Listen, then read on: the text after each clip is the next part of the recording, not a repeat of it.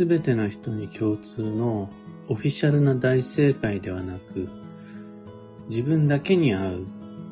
プライベートな小正解の方が楽しく無理なく運が良くなります。おはようございます。有限会社西企画西俊久です。運をデザインする手帳、有機暦を群馬県富岡市にて制作しています。このラジオでは毎朝10分の暦レッスンをお届けいたします。今朝は、立派な大吉より自分らしい小吉の方がおすすめというテーマでお話を。例えば吉時期に決断をするとして、みんな結構大げさに考えがちなのが、無理を承知でも実力以上の挑戦をしたくなる。その吉時期にはそういう立派なことをしなくちゃならない。って思いがちです。例えば転職とかね。あとは高額なものの購入であるとか、人生の決断であるとか。ところが、実際には無理のない規模での自分にできる範囲内の中での決して借金までする必要のない投資っていう方を選ぶ方が運が良くなります。これは基地方位に出かけるとしても同じようなことが言えます。雑誌に書いてあるようなまたみんながおすすめするような自分にとっては興味のないパワースポットを目指すより私が行きたい私が食べたいそういう温泉や食事を楽しむために基地方位へ行った方が運が良くなります。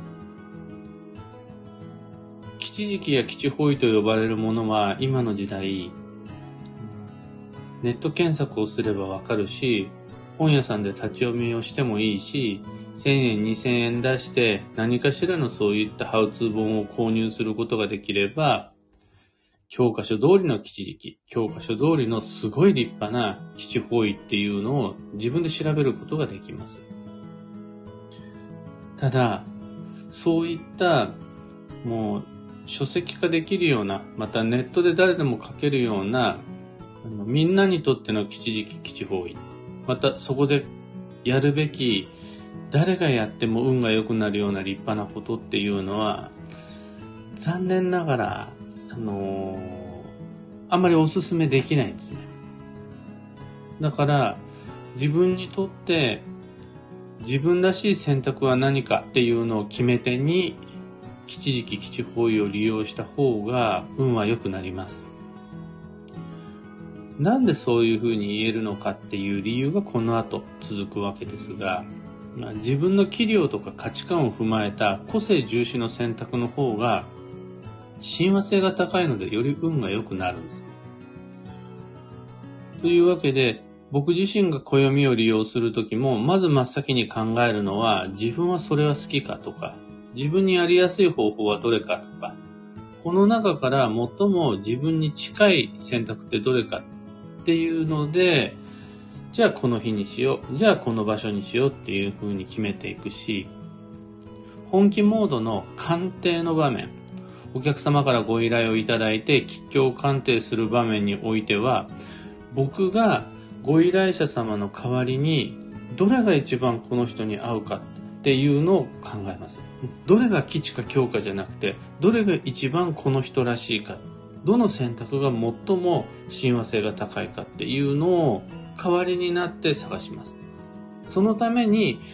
いつからいつまでが一番無理がないですかであるとか、この中から一番好きだと思えるものはどれですかとかっていうふうに聞いていきます。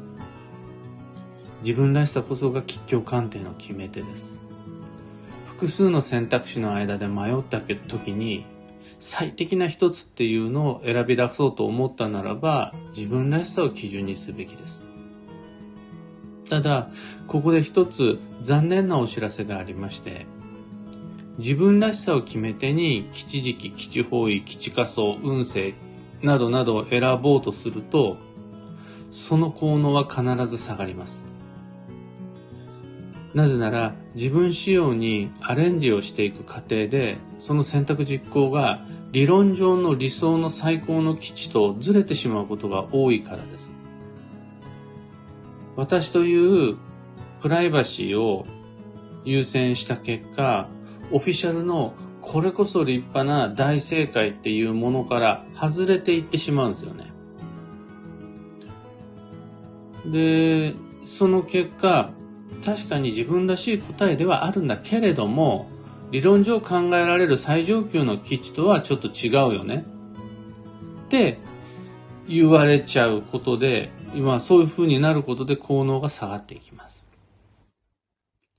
そして僕は思うわけです。だからそれがどうした？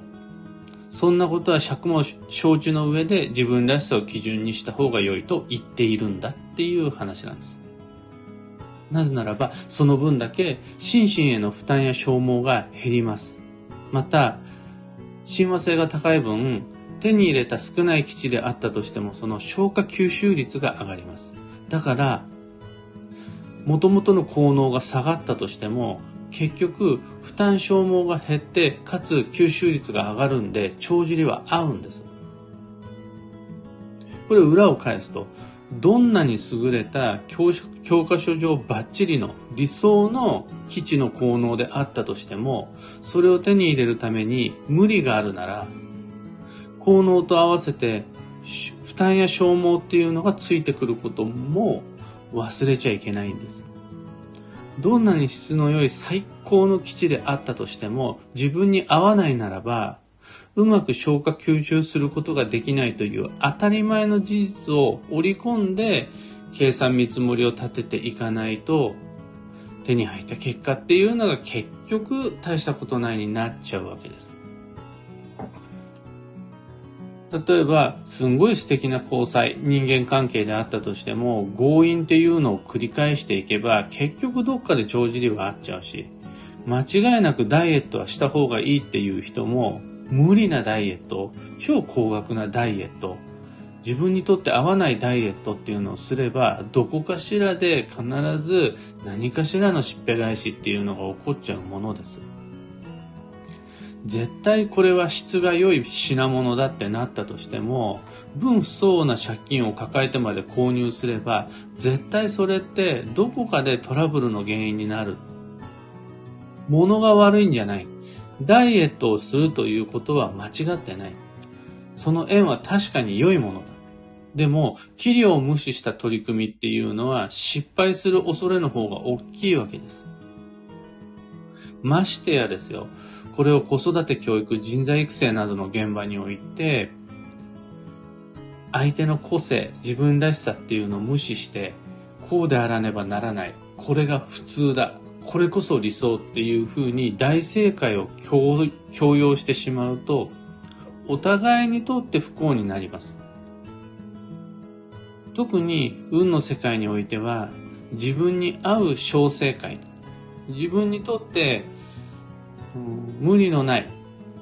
小さな効能、小吉っていうのを探した方が自然です。効率的だし、何より楽しいです。効能が小さかったとしても負担が少ない上に作用をしっかり消化吸収できてしかも自分らしい選択だから嬉しさであり楽しさであり好きでありっていうのが常にそこには寄り添っていることになります。器量とか心情、能力、また体調、その時の状況、環境などなど、いろんな自分らしさという属性を無視してしまった吉凶鑑定は、教科書上正しくても、テストだったら100点満点もらえても、リアルライフにおいては大体の場合不正解になります。答えが合っていても自分と合っていなければ、そこには無理が出てしまうからです。無理が出れば、辻褄長寿っていうのが、どんどんどんどん合わなくなっていって、運は乱れていくもんです。というわけで、人生の選択における最後の決め手っていうのは自分らしさ。これが西企画式のおすすめです。その時のポイントとして、誰もが羨む立派な大吉、大正解ではなく、自分にとって合う自分らしい小正解、小吉を選んでまいりましょうというご提案です。今朝のお話はそんなところです。お役に立てたら、ライブ配信終了後、ハートマークをタップし、いいねをお願いいたします。一つ告知にお付き合いください。2022年9月の9日、徴用の節句から、有機暦2023の一般発売が始まります。その前に先行予約限定セットをご注文の方への発送っていうのを昨日からどんどん進めています。今日、明日も、まあ、ピークですね。どんどんどんどん発送し、9月の1日前後、遅くても3日4日5日ぐらいまでにはご自宅に有機暦のセットっていうのをお届けできる予定です。いつも書店やカフェ、雑貨店にて暦ご購入いただいている方は納品次第順次ブログにてこちらでお買い求めいただけますというお知らせをいたしますのでもうしばらくお待ちください。さて本日2022年8月26日金曜日は超繁忙の8月の20日目。残り期間は13日です。毎日を充実させて基地。超繁忙ですから。例えばそれは基地方位旅行です。みんな今日も基地方位旅行しましょう。今日は仕事だから。今日は子育てがあるから。今日も家事があって。っ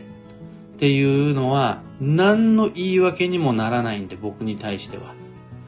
日帰り、近距離、カフェランチでも効能はあるし、最寄りコンビニの新作スイーツでも立派な基地方位旅行です。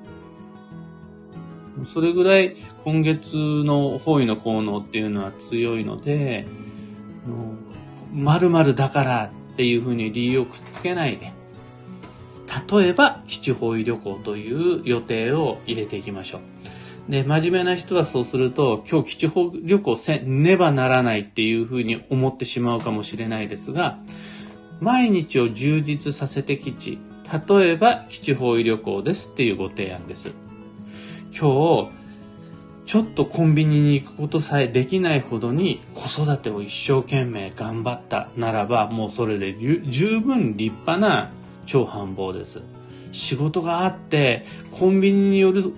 時間もなかったであるならば、仕事を一生懸命頑張った超繁忙です。とにかく今日っていうのが自分にとって元気に張り合いよく過ごせたならば、それで大成功になります。今日のキーワードは、取捨の取捨選択の取捨です。不必要を捨て必要を残すということなんですが、とにかくまず捨てる。先に捨てるっていうのがポイントです。幸運のレシピはトマトと卵の炒め物。これはトマトの赤と卵の黄色っていうのがポイントで、そうするとね、例えばバターチキンも可能ですね。カレーのバターチキン。ターメリックの黄色と、あれトマトも入ってるんで。その赤と黄色をイメージして基地です。それ以外にも、旬のフルーツ、旬の魚介、旬の野菜など、暦の上では旬という目安書いてあるはずなので、迷った時の目安としてご参考までに。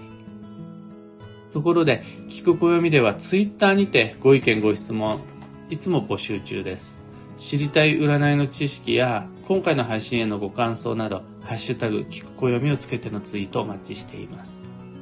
それでは、今日もできることをできるだけ、西企画西俊久でした。いってらっしゃい。かよさん、キーボードさん、ゆうさんおはようございます。ももさんおはようございます。エヌシャンチさん、コエリダスーさん、タカさんおはようございます。ブルースさん、マイクさん、ありがとうございます。おはようございます。かよさん、今日のお話もぐっときました。自分らしさ大事にしたいです。個性派はね、まず自分らしさ特に重要になってくるんですが、例えば子育てであるとか、いろいろな、えっ、ー、と、洋服選び、衣服選び、なんていうのも、やっぱね、あるわけですよ。服を選ぼうと思ったら、ファッション誌で、これがこの春の大正解みたいなの書いてあるじゃないですか。学校の先生も、こういう人が100点満点の良い人良い人っていうのを決めたり、会社においてもこれこそが理想のみたいなのっていうのを提示してくるわけですよ。社会生活ってやっぱりそういったマニュアルがないとダメなものなので。ただ、もう、運の世界でそれをやってしまうと、どうしてもね、親和性が欠けてしまうので、何が最も無理がなく、どれが自分に合ってるのか。どの答えが合ってるかじゃなくて、どれが自分に合ってるのかっていう、この視点をのが見失ってしまうと、絶対運って乱れてくんですよね。正解を選んでるのにですよ。大吉を選んでいるのに、間違いなく吉時期、吉方位、吉かそうなのに、暦の通りにやってるのに、運は乱れていくんです。なんだこれはっていうふうに思ったら、そりゃそうだ、無理してるもんねっていう話で。やっぱり、自然である、素直に従える、それぐらい自分にとって合っているっていうのが、一番の選択肢だと思います。えー、人のことが気になってもやもやすることもありましたが、それもその人らしさですよね。なんか本当にスッキリです。えー、おっしゃる通り、うんまあ、もやもやっていうのを感じることで、もうちょっとその答えカスタムした方がいいんじゃないの？もうちょっとアレンジして、小正解、小吉っていうのを探す旅に出た方がいいよ。